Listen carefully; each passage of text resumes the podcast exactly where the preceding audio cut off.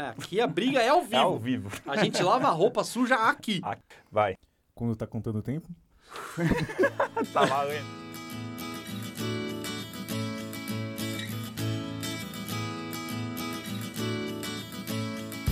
Salve, sismonautas! Eu sou o Bruno Eu sou o Jackson. E eu sou Bianchi. e esse é o SismoCast, o podcast do Centro de Sismologia da USP. Aê! Ei, Nossa, o pessoal da live entendeu como que é.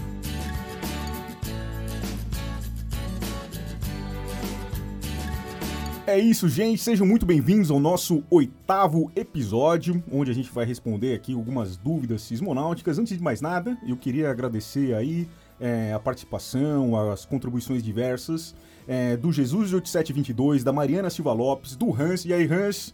Aquele salve pro Hans que tá lá Salve, em Nice. moleque.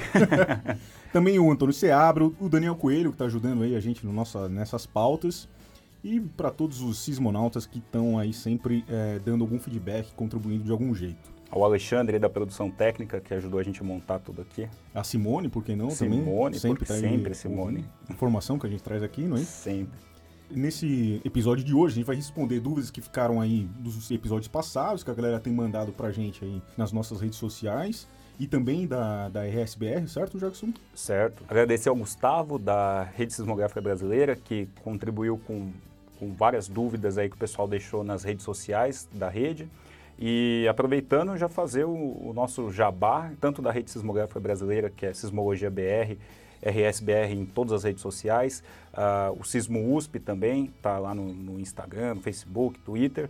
E a gente também está com o Sismocast no Spotify, no iTunes, no TuneIn, No no Deezer. Deezer, onde mais, Bianchi? Bom, acho que você ainda não falou do site do Centro de Sismologia.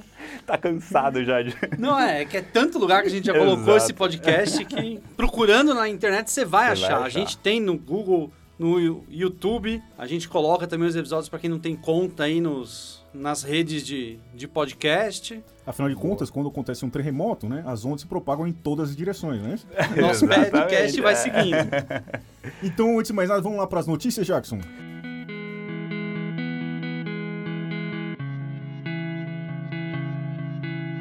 Então, como vocês já perceberam, a gente tem um mês sem gravação do podcast. Então, estamos com atraso aí, tem um, tem um delay, né, Bruno, desse, dessas últimas semanas. É, mas é tempo quântico, cara. É- Tempo quântico. É, Ele se estica, se encolhe. Exato. Tinha umas incompatibi- incompatibilidades de agenda, agora a gente conseguiu se acertar. Temos um mês aí de notícias sismológicas, né? Então, começar com a lista dos tremores que aconteceram nesse mês de agosto, na verdade, final de julho. Dia 30 de julho aconteceu um Novo Progresso, no Pará, de magnitude 2.6. Caramba, você conseguiu falar progresso. Progresso, olha aí, estão melhorando. Tão Um- progredindo, um né? beijo para minha fonoaudióloga. a gente tem também uma sequência de tremores que eu queria que vocês até comentassem, que é na, na, naquela região da borda ali, na verdade fronteira com Acre e, e Peru. Tem uma sequência de tremores aí esse mês, acho que 5 ou 6, o maior deles de magnitude 4.8. Acho que vale um comentário. Até que foi porque- baixo, né? É, até que foi baixo, porque é uma sismicidade diferente do que a gente tem normalmente no Brasil, né?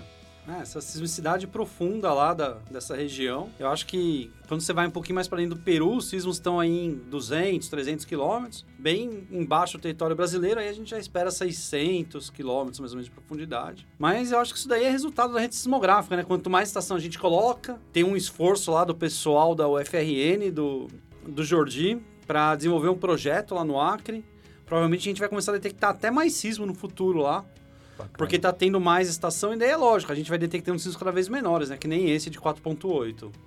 Só para adicionar também, que é um mecanismo bem diferente do que a gente está acostumado no Brasil, né? Na verdade, só acontece por ali, né? Nesse território é, do Brasil, porque é, são os sismos que vêm da subducção ainda da placa de Nazca, né? Então, ali ela já está bem profunda, e então eles acontecem provavelmente na placa ali ainda, por isso que eles são, é, tem profundidade aí de 600 quilômetros até.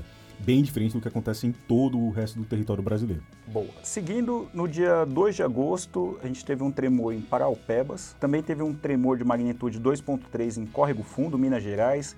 2.0 em Potim, isso tudo no dia 2 de agosto, hein? No dia 3 de agosto, a gente teve um sismo de magnitude 2.0 em Itaipu, no Rio Grande do Norte. Também em Taiatuba, no Pará, de magnitude 2.3. Já no dia 8 de agosto, a gente teve um sismo de magnitude 3.1 em Ipueiras, no Tocantins.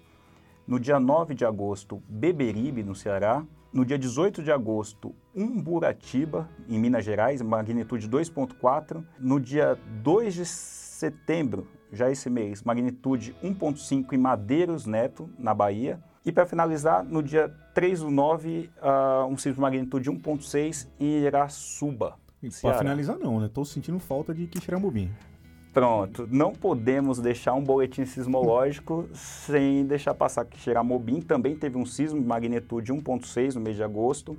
E mês de agosto, que é aniversário de Quixeramobim, 163 anos, dia 14 de agosto, a cidade fez aniversário, então um abraço e um parabéns, abraço, né? tremendo abraço para toda a galera aí de Quixeramobim, é isso. Caramba, parece que tremeu bastante aí o Brasil, né, nesse tempo que a gente ficou um pouco longe do, do Sismocast, mas voltando, a gente tem algumas novidades, né? Parece que a gente está instalando uma rede aí no interior de São Paulo. Como é que é essa história? Começou a receber no mês de agosto alguns relatos da prefeitura e da imprensa de tremores que aconteciam no município Sales Oliveira, perto de Ribeirão Preto, no interior de São Paulo. Tivemos vários relatos. A estação mais próxima, que é Bebedouro, que está a 78 quilômetros de distância, não registrou nenhum desses eventos. Então, esses, esses relatos eles continuaram e no dia 21 de agosto a gente teve relatos de tremores mais, mais fortes na região. Então, a gente decidiu instalar uma rede de estações eh, em Sales de Oliveira. Instalamos quatro estações. Essa, esse tra esses trabalhos começaram no dia 22 de agosto e foram até dia 24 de agosto. Luiz e o, o, Daniel, os nossos engenheiros aqui do Centro de Sismologia, foram até a cidade, teve coletiva de imprensa, saíram em vários meios de comunicação da, da cidade, deram uma, esclarecimentos para o pessoal da prefeitura e para a população. Bom, e mesmo no começo ainda, né, que a gente está acabando de instalar as estações, né, é muito recente, parece que essas estações já registraram alguns tremores, não é isso? Exatamente, a gente tem registros de duas estações, de um dia dessas duas estações, e nesse dia a gente tem cerca de 7, 8 tremores. Então a gente tem apenas uma estação transmitindo o dado em tempo real, as outras elas estão trabalhando offline. Uh, em breve a gente vai fazer uma visita a essas estações, vai coletar os dados. Isso é um trabalho que demanda alguns meses de estudo, de processamento desses dados, para que a gente entenda o que está acontecendo nessa região. Interessante. Eu lembro também que alguns podcasts atrás, aí, alguns sismocast atrás, eu ouvi um cara falar que ia fazer um quadro novo, não sei o quê, que ia falar sobre os centros de sismologia do mundo. Ele fez uma vez e sumiu, cara. Que isso, esse aqui é o segundo só depois. Acho que eu, se pulei, pulei um, vai. Justo. Então a gente vai falar sobre o que hoje, Bianchi? Então hoje eu vou trazer para vocês o, um centro que é conhecido nosso. Na verdade, a gente tem uma interação boa, que é o Centro de Sismologia Nacional do Chile, na verdade, na Universidade do Chile. Uma coisa interessante, assim, que esse lá no Chile, o Centro de Sismologia Nacional, ele é atrelado à Universidade do Chile, mas vem de uma coisa muito antiga. Quer dizer, o Serviço Sismológico do Chile, ele foi criado em 1908. Notem isso, 1908, gente. É muito tempo atrás. E em 1927 ele já foi atrelado a essa Universidade Nacional do Chile para começar a trabalhar. E na verdade, o CSN, que é o que a gente vê hoje, ele foi criado em 2012. E daí, tudo que a gente vê hoje da, da sismologia lá no Chile, quando a gente procura de rede nacional, tá meio que atrelado a esse CSN, que é um negócio gigantesco, assim. Eles investem milhões de dólares por ano para manter o negócio rodando, assim. Primeiro, que a hora que você começa a procurar na internet, tem vários sítios, aparece que sempre são duas coisas distintas, o CSN e a universidade. Mas na verdade eles são uma coisa só. Na verdade é o Sérgio Barrientos, que é o diretor do, desse centro. E eles meio que tiveram, meio que eles tentam isolar um pouco, mas não funciona muito assim dos sites. Então, quer dizer, na verdade você tem o site da Universidade do Chile, que é o chile.cl. E se você procurar, então seria www.csn.uchile.cl. Mas nesse site você só acha informação de terremoto, basicamente. Só a lista dos sismos e essas coisas. E eles optaram, não sei, assim, os dados, achar os dados é uma coisa bem complicada lá, porque está num outro site. Então, quer dizer, eles criaram mais dois sites, um que chama evtdb.csn.chile e o outro que é gps.csn.chile. Quer dizer, eles trabalham com dados paramétricos lá, quer dizer, cada estação deles não é que nem a nossa. No Brasil, a nossa estação só mede velocidade. Lá, cada estação mede GPS, quer dizer, deslocamento do solo mesmo, com o mesmo aparelhinho quase que tem no teu carro lá que fica medindo. Ele tem um acelerômetro, que é um equipamento para medir strong motion, que a gente fala, são movimentos rápidos, e eles têm os sensores que nem a gente tem aqui. Né? E cada dado desse vai para um site diferente. Então vocês procuram lá, vocês vão ver que é um pouco complicado, um pouco assim, é muito maior a rede, são mais de 100 instrumentos só para o país, e é, e é bem separadinho, assim. Eles, hoje em dia, eles são uma equipe gigantesca de gente que opera todas essas três redes, que estão, na verdade, nos mesmos lugares, porque são estações multiparamétricas. Mas o que eu, uma coisa que eu senti falta bastante é dado para pesquisa. É muito mais difícil chegar no dado de pesquisa lá. Lá é muito fácil achar os dados dos terremotos, mas chegar no dado de forma de onda dos sensores me deu um trabalho. Eu fiquei quase que 10 minutos procurando e eu achei o link dentro da aba do tipo quem somos uhum. e política de dados. Lá no finalzinho do política de dados tem um linkzinho escondido para quem quiser baixar dado deles, aí tem o os dado links. É aberto. Então, a princípio, o dado ele, ele é aberto. O dado das estações estão no AIRES, nos Estados Unidos. O dado do GPS é dado lá, quer dizer, todas as estações de GPS têm o dado aberto lá, dá para baixar. E o dado dos acelerômetros são só para os eventos. Eles são cortados em janelas de evento e você baixa para cada evento individual, só que você tem que achar o site correto para baixar. Hum. Talvez o site tenha sido criado para a população e não para pesquisador. Exatamente. É. Isso é uma coisa bem interessante. Assim, parece que, como teve essa junção, e eles têm o foco muito na população e tem muito sismo. Precisa dessa resposta urgente. Exato. É, precisa dessa resposta urgente, então eles são bem focadinhos. Assim, você procura lá, tem a lista dos sismos, aí tem a lista de sismos por dia, por mês por ano. E uma coisa bem bacana é que eles têm um serviço de plotar perfis de sismos em profundidade. Tem uma páginazinha deles lá que você olha e eles meio que fatiam, que o Chile é meio que uma tripinha, né? Que vai de norte para sul. E os caras têm um site que tem várias. Eles escolhem várias latitudes e fazem, em vez de mostrar os sismos em planta, que nem a gente mostra aqui um mapa, eles mostram os sismos em profundidades ao longo de perfis.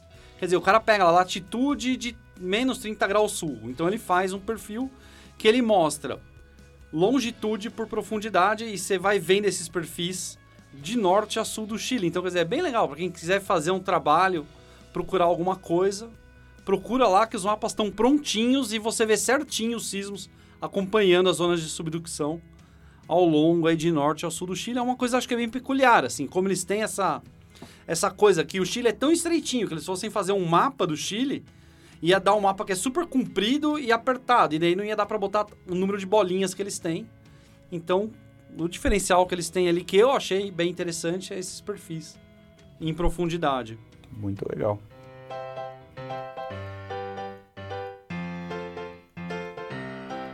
Bom, vamos passar então para o tema do programa de hoje, que é dúvidas sismonáuticas. Esse nome foi, foi legal.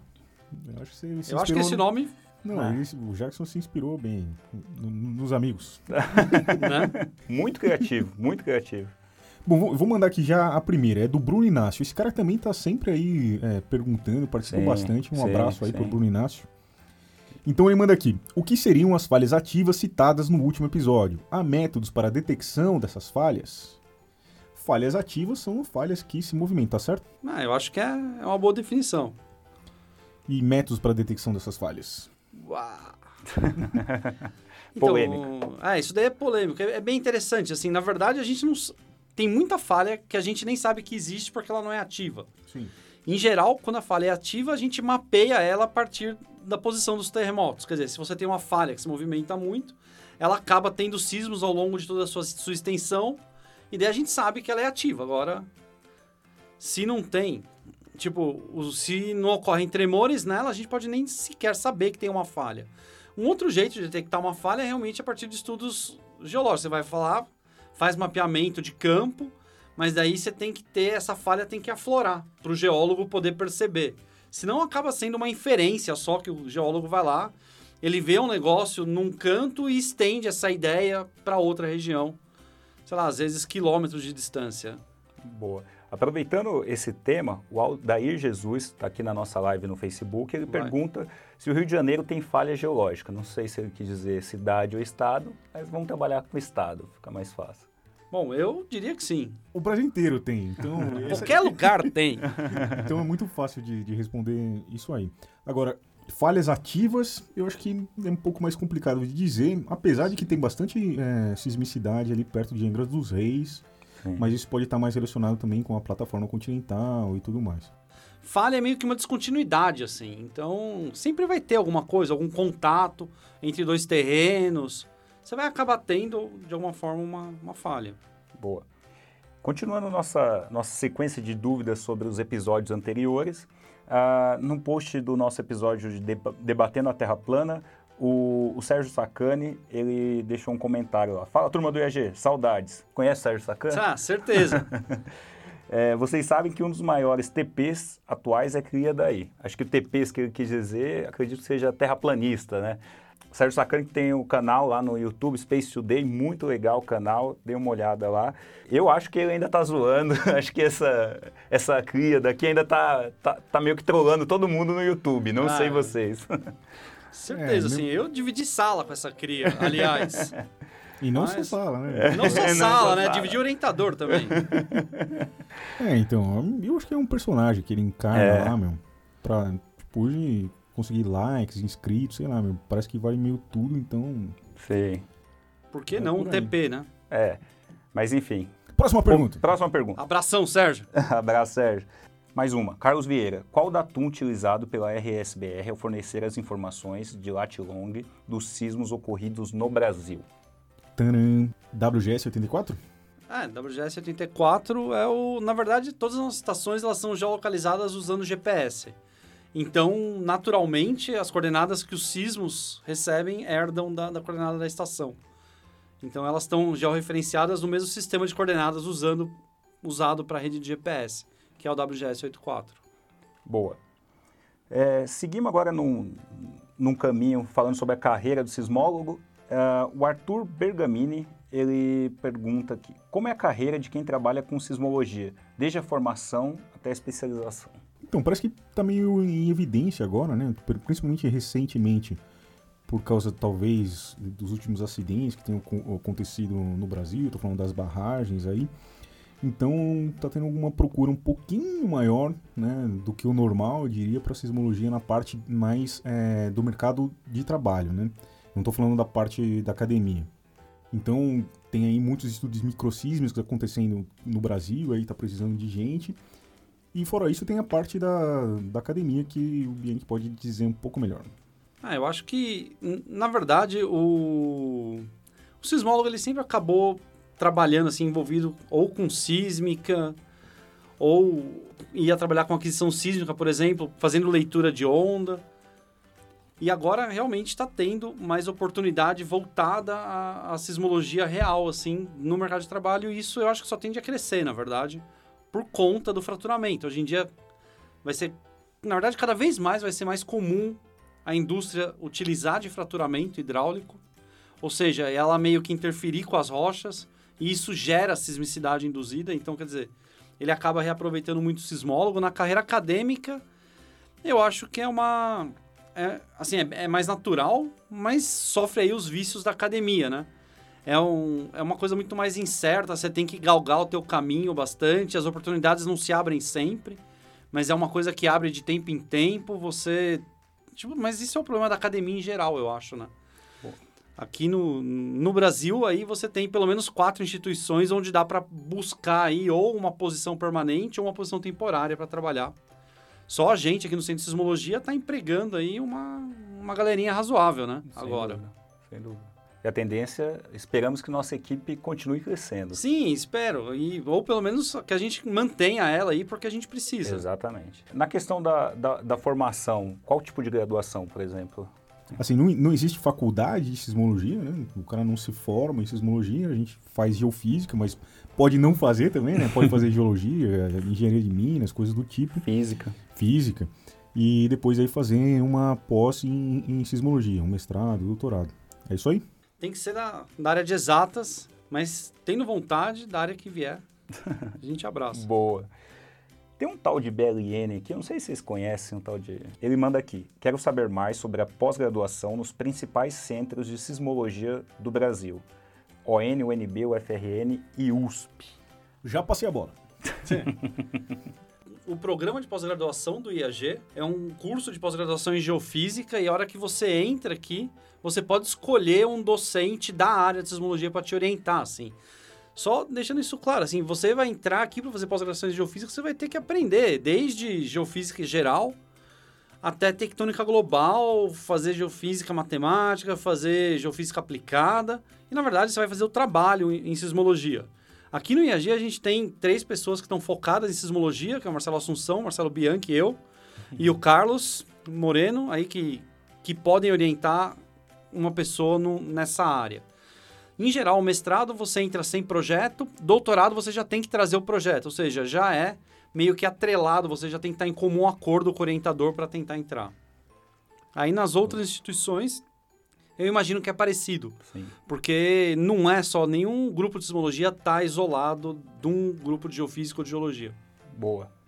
É, seguindo Gisele de Moura, ela manda aqui: gostaria de saber quais caminhos devo tomar para seguir a área de sismologia.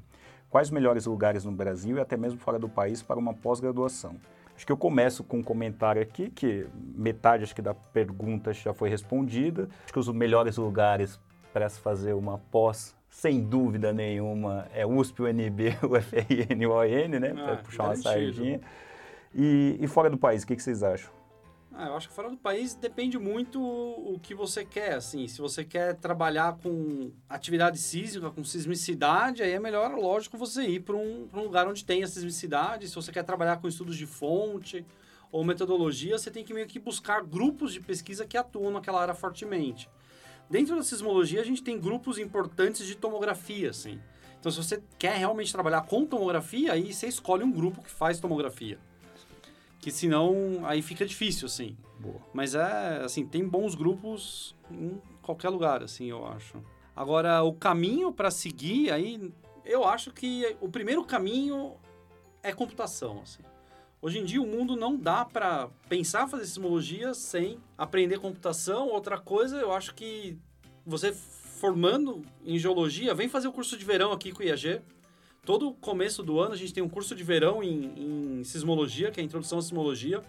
Isso daí vai te dar uma base geral sobre como que é a sismologia e vai mostrar um pouco das dificuldades computacionais que, que a pessoa enfrenta, assim. Mas é basicamente sair, fazer esse curso de introdução à, à sismologia e, e procurar a pós-graduação. Gisele, esperamos você aqui, hein? O coffee break é muito bom. O coffee é bom. Beliene, ele manda mais uma. Como é o dia de um sismólogo? Essa daí acho que é pra você, bro. Ah, eu acordo, peso a comida do meu gato. é, não era pra falar isso.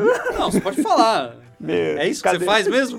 Editor, editor, me ajuda aí, editor. Não, não vai botar isso no ar. Pô, meu gato, cara. Pô, ele tem que comer certinho já. Tá todo mundo de dieta aqui na mesa. Não, é sério, você pesa a comida do gato? É, mas isso é outro podcast. Né? Ah, entendi. entendi. Justo. Ah, cara, a gente é, sempre tem que estar tá, é, atento aí se está precisando fazer os trabalhos de campo e tudo mais. Aqui na USP tem gente que, que cuida mais dessa parte. Tem a, a parte de pesquisa, né? Então a gente, por exemplo, é, falando mais da, do meu trabalho mesmo, então eu tenho que ajudar meio na pesquisa de todos os alunos e de tudo que está acontecendo no, no Centro de Sismologia. A gente também é, faz a curadoria de dados, a gente cuida da, de, de, um pequeno data center aqui da, da sismologia. E a gente está envolvido aí com muita coisa. Além de dar entrevistas por aí, gravar podcasts e, e tudo mais. Sempre que tem Até aí... ler uns sismos de vez em quando, né? É, de repente a gente faz sismologia também, nesse meio é. tempo, quando sobra. Beleza? Boa. Então a gente agora vai para um lado mais de histórias. Richard Dantas ele manda aqui: seria bem interessante saber sobre a história dos terremotos no Brasil. Qual foi o primeiro registro? Qual tremor, tremor mais intenso? Uh, qual foi o que causou mais dano? Tem alguns livros das instituições, acho que do ON tem um, aí tem alguma coisa da UNB também que tem umas histórias bem antigas. É são livros bem legais. Mas eu acho que foi uns três anos atrás, eu fiz com o Marcelo Assunção um trabalho que foi publicado no International. É, acho que é isso, International Seismological Center.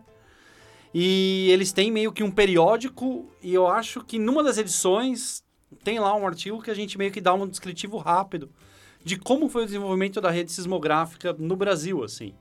Então, a gente volta quase lá em 1900, na época de Dom Pedro, que foi quando começou toda a instalação dos equipamentos, que ele trouxe o primeiro sensor. Isso começou lá no AN. Até os dias de hoje, o desenvolvimento da USP, assim, e da rede sismográfica brasileira.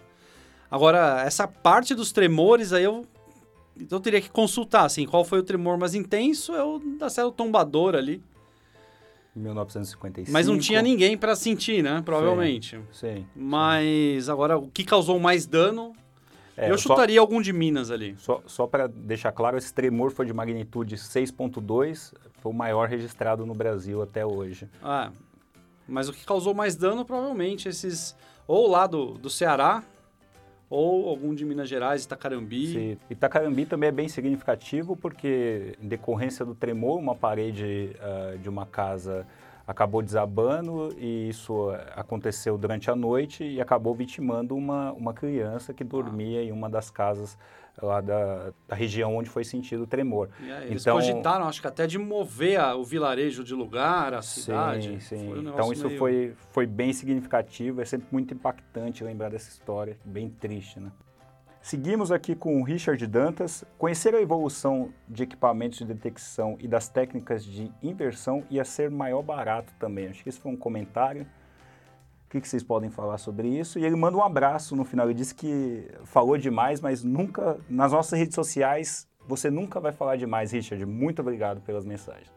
Bom, acho que a evolução dos equipamentos é, cara, pelo menos pra gente que a gente entrou aqui em 2010, pelo menos eu e o Jackson, assim, e a gente nunca precisou ler um sismograma em papel, cara. Uau! Você chegou? Pô, eu tenho chegou? saudade de ler em papel. Você lia em papel? Nessa eu li um pouquinho. Quando é. eu comecei na sismologia, ainda a gente usava o papel e a lupinha lá. Em, em, breve, a gente, provavelmente no próximo episódio, vai ser com o Zé Roberto. E aí vocês vão ouvir bastante história da sismologia do Brasil, principalmente dessa era uh, analógico, pré-digital, é, pré-digital aí da, da sismologia. Mais uma? Menina Sul. O aumento dos eventos sísmicos representa que a magnitude deles também pode se elevar? Independente, a magnitude pode se elevar de qualquer forma? Será que a gente entendeu essa pergunta? É.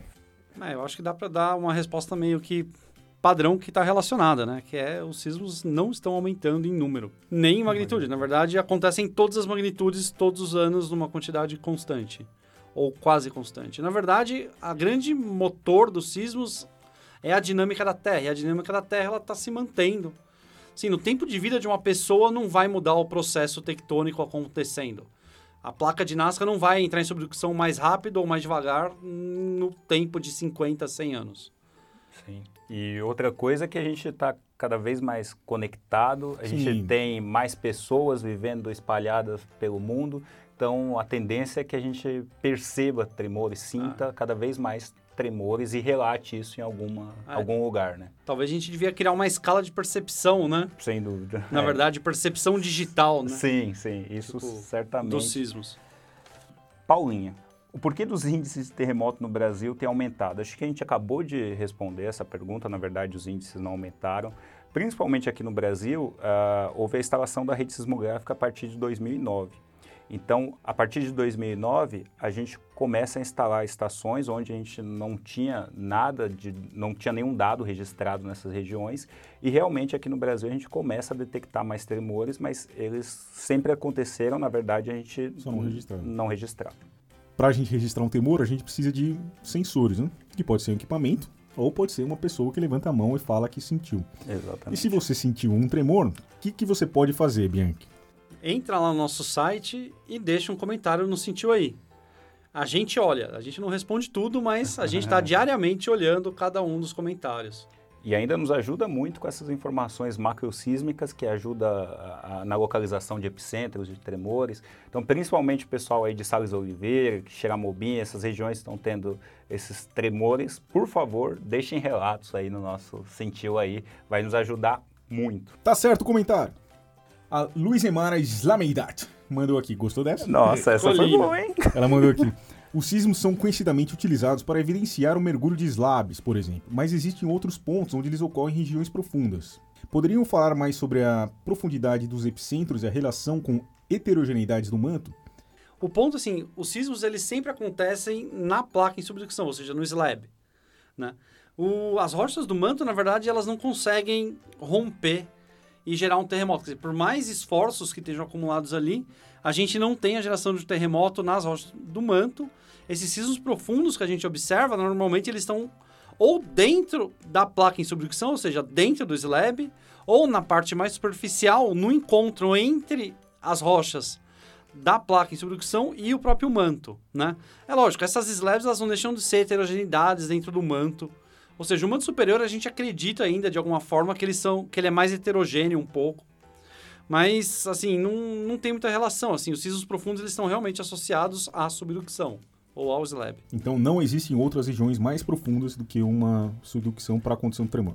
É, então na verdade, assim, hoje em dia a gente consegue olhar numa imagem tomográfica que uma slab ela chega até mil quilômetros ou mais de profundidade, mas na verdade os sismos profundos eles cessam perto de 650 750 quilômetros, que na verdade esses sismos profundos eles estão relacionados com uma transição de fase das rochas do manto, quer dizer, nessa profundidade as rochas do manto elas se empacotam quimicamente, né? Quer dizer, a, o mineral primordial dessas rochas ele sofre uma mudança estrutural por causa das altas pressões.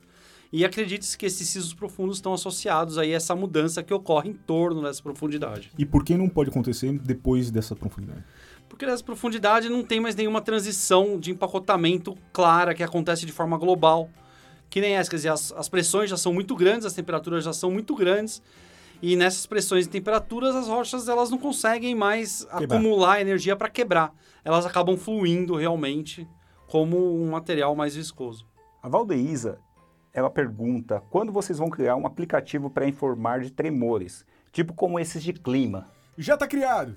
Bom, mas não é tão bom ainda. Mas eu não perguntou se era bom, cara. Não, tá bom, mas tá bom. Vou ter que concordar com você que tá criado. Foi a gente que fez, né? Exatamente. É, é o melhor do Brasil. É o melhor. Ah, garantido.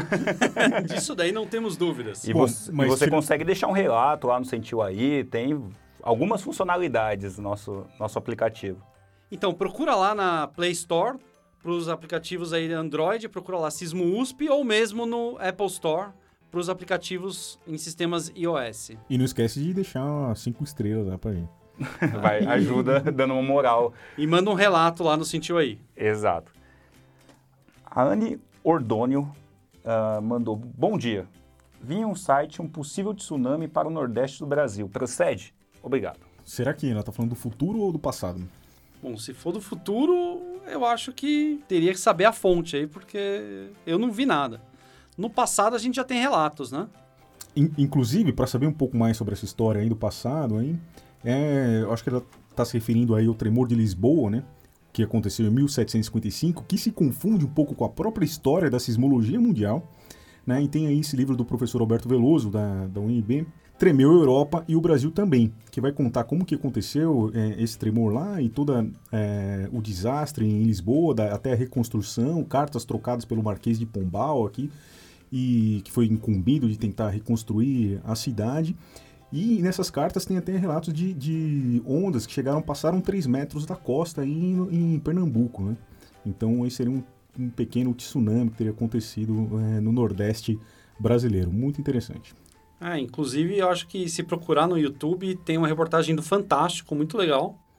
Procura lá, professor Veloso, Fantástico, que na época que ele lançou o livro, ele fez uma entrevista, acho que de uns 10, 15 minutos, que passou no Fantástico. Muito bacana. Momento cultural. Aqui tem cultura. Nossa, Nossa senhora. Sustei, é assalto. Pô. Edith GJF. Na noite do dia 30 de julho de 2009, por volta das 21h45, eu estava em um grande shopping da cidade de Canos, não sei se Canoas, eu acho, e senti um pequeno tremor nas pernas e comentei com minha irmã. Ela disse que sentiu o mesmo, passado um ou dois minutos senti novamente. Algum registro de tremor aqui no Rio Grande do Sul nesse período? A gente, antes de fazer aqui, começar o podcast, a gente deu uma olhada lá, parece que não, não tem nada mesmo, apesar de que Canoas é uma cidade que sim, já teve tremores historicamente, mas para esse dia a gente não tem nenhum registro. Se acontecer alguma coisa, deve ter sido um fraco aí que não chegou na, nas estações mais próximas. Marcos Barcelos Rodrigues, qual tremor mais forte o de fricção de placas ou de ruptura? O que eu acho que fica um pouco confuso nessa pergunta dele, o que é um sismo de fricção, o que é um sismo de ruptura. É sempre importante a gente pensar no nosso planeta como uma coisa que está sempre apertando. Não existe realmente forças absolutas que rompem coisas. Né? Você sempre tem as rochas sob pressão dentro da Terra. E, na verdade, o que acontece é que os sismos se movimentam numa direção. Você tem que pensar que as rochas estão como sendo pressionadas nas três direções. E tem uma direção que vai ter a menor força. E é ali que o sismo tende a, a ocorrer, assim. E, e, na verdade, assim, o, o, problema é que as rochas, nesse processo de movimentação, sempre vai estar envolvida a fricção. A gente costuma entender o sismo que é quando a força cisalhante é maior do que a força normal. Quer dizer, a força normal é o que aperta, a cisalhante é que tem que escorregar um pedaço da rocha em cima do outro. Então, eu acho que, que tem sempre essa, essa... Esse tipo de pergunta difícil para a gente responder por conta de entender o que, que a pessoa quer dizer com fricção ou ruptura, assim. Tem um tal de Heimken. Ele manda aqui só para estimular o debate. É verdade que um terremoto pode provocar outro terremoto no outro lado do mundo? Vou chamar ele para responder. Aliás, Jaime, em breve esperamos você aqui, hein? é, mas eu acho que, assim, nesse ponto, isso daí é uma coisa bem interessante, assim, tem um... Eu acho que faz uns seis meses eu vi um trabalho recente de um pesquisador que, que o que, que ele fez? Ele pegou todas as estações de GPS do mundo e tentou ajustar o movimento das placas e os deslocamentos que ele observava só que ele colocou os sismos como ingrediente. Né? Então, quer dizer, ele botou a movimentação dos sismos para ir modelando realmente a posição da movimentação das placas. E, o, e ele meio que no sismo, ele, no, no trabalho, ele discute que ao fazer isso, ele tem que. Ele observou que um sismo que aconteceu numa região no Chile, por exemplo, ele gerou minúsculos deslocamentos do outro lado do planeta. Então, quer dizer, um sismo grande, magnitude 7, 8, na verdade, tipo, ele, ele meio que causa uma deformação permanente do outro lado. Agora, isso daí é um trabalho científico, assim, é lógico. Todo trabalho científico é o resultado que uma pessoa obteve, mas é, é discutível, assim. Eu acho que é interessante essa abordagem que ele fez de tentar meio que olhar o, GPS no longo prazo. E ele observou, assim, que milhares de quilômetros, com certeza, ele observa o, o efeito de um sismo de 8 ou 9, por exemplo para finalizar aqui, acho que tem uma última pergunta que é a seguinte. Queria saber sobre as histórias de campo do Jackson. Qual foi o maior perrengue e qual o lugar mais gratificante? Quem, quem mandou, quem, quem mandou, que quem mandou essa? Quem você acha, Bianchi? Usou um. Não sei, é um BLN. Ah, tinha que ser, tinha que ser. Um abraço, Brendo. Bom, história de campo é o que não falta, né? A gente está aí há quase 10 anos, fazendo campo pelo menos uma vez por mês. A gente cansa do escritório e vai vai trabalhar um pouco afastado. Talvez mais gratificante, teve Abrolhos, que é um lugar maravilhoso. teve uma história boa absurdo. lá, né? Ah, Salvando uma tartaruga. Nossa, tem que fazer um programa para contar essas histórias. Tem, é, tartaruga de medo. É, exato. Mas uh, em Abrolhos, por exemplo, tomei uma mordida num pé de uma tartaruga marinha gigante lá. É a história que a gente vai contar um dia aqui nesse podcast. Lutando sumou com a tartaruga. É, não, mas a, a tartaruga estava lá presa no, nos corais, a gente estava lá com o pessoal. Apesar Exato. de ter te mordido, sobreviveu. Exatamente. A, a, ideia era tentar, ela estava presa, a gente ia colocar ela de volta. Não foi a ideia, né? Foi é, a. Exato. O, problema, problema foi o que aconteceu nesse meio do caminho.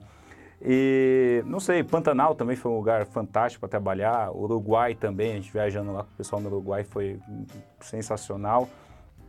Perrengue, perrengue tem vários. Por exemplo, chegando em Abrolhos, chegando em Abrolhos, eu cheguei lá depois de sete horas de barco, num barquinho pequeno e tal. E aí é, cheguei já meio enjoado, daí você tava ali meio mareado, meio fraco. Depois dessa viagem, quando a gente chegou ali perto da costa, no nosso bote virou. Então eu nado mal, mal, quase nada, né? Então eu tava já meio zoado, o bote virando, um frio danado nessa hora. É, isso é, e aí vai, na, nesse último campo para Minas Gerais, eu estava fazendo um vídeo do pôr do sol, estava voando na cidade em bom, bom sucesso. E voei em cima de um, um quartel do exército.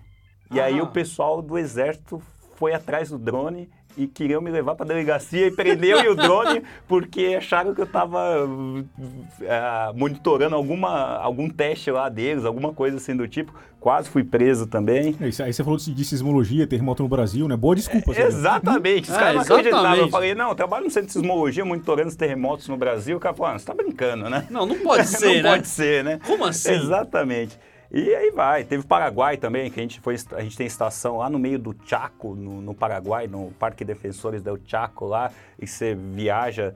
Uh, aliás, um abraço para toda a equipe lá da UNA, Universidade Nacional de Assunção.